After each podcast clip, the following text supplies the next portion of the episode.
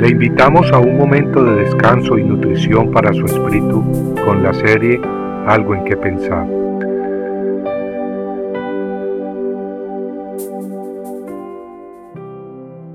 La misericordia de Dios. Pero jamás acontezca que yo me gloríe sino en la cruz de nuestro Señor Jesucristo. Gálatas 6:14 el apóstol Pablo entendía que todo lo bueno en su vida se lo debía a Dios. No, él no se vanagloriaba en sus logros, ni en sus tradiciones, ni en su educación, ni en sus obras, sino en el amor y la misericordia de Dios mostradas en Cristo Jesús. Fue por eso que este gran siervo exclamó, tal como leímos al principio, Jamás acontezca que yo me gloríe, sino en la cruz de nuestro Señor Jesucristo. Y al igual que Pablo, todos podemos exclamar que todo lo bueno que hemos recibido, y si hay algo bueno en nosotros, viene de Dios. Y así dice la Sagrada Escritura.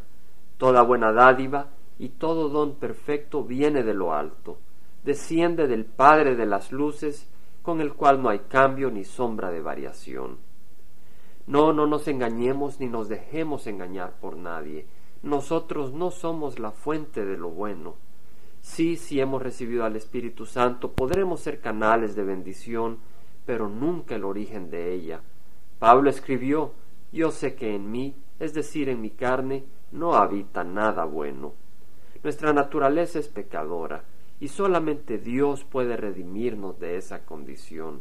El profeta Isaías escribió, todos nosotros somos como el inmundo, y como trapo de inmundicia todas nuestras obras justas. Fue por eso que Cristo murió en la cruz, para redimirnos de esa condición de esclavos de este mundo y de Satanás. Ahí se manifiesta el gran amor de Dios, tal como lo expresan las Escrituras. Dios demuestra su amor para con nosotros en que siendo aún pecadores, Cristo murió por nosotros. Y la Biblia nos dice que nuestra salvación viene al invocar a Jesús, al oír, creer y recibir el Evangelio de salvación. Pablo expresaba esta verdad en Romanos 10, versículos 14 al 15, preguntando, ¿Cómo pues invocarán a aquel en quien no han creído? ¿Y cómo creerán en aquel de quien no han oído? ¿Y cómo oirán sin haber quien les predique? ¿Y cómo predicarán si no son enviados? Tal como está escrito, cuán hermosos son los pies de los que anuncian el Evangelio del bien. Qué bendición pues que nosotros hemos oído el Evangelio de salvación. Es la misericordia de Dios la que ha enviado a sus mensajeros a predicar, para que nosotros escucháramos y pudiéramos ser salvos. Es su infinita misericordia. Aparte de ella estamos condenados al infierno para toda la eternidad, pues eso es lo único que nuestra naturaleza pecadora merece.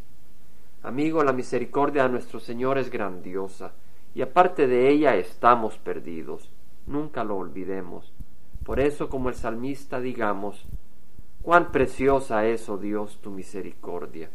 Por eso los hijos de los hombres se refugian a la sombra de tus alas, se sacian de la abundancia de tu casa, y les das a beber del río de tus delicias. Porque en ti está la fuente de la vida, en tu luz vemos la luz. Continúa tu misericordia para con los que te conocen y tu justicia para con los rectos de corazón. Que no me alcance el pie del orgullo, ni me mueva la mano de los impíos. Allí han caído los que obran iniquidad, han sido derribados y no se pueden levantar.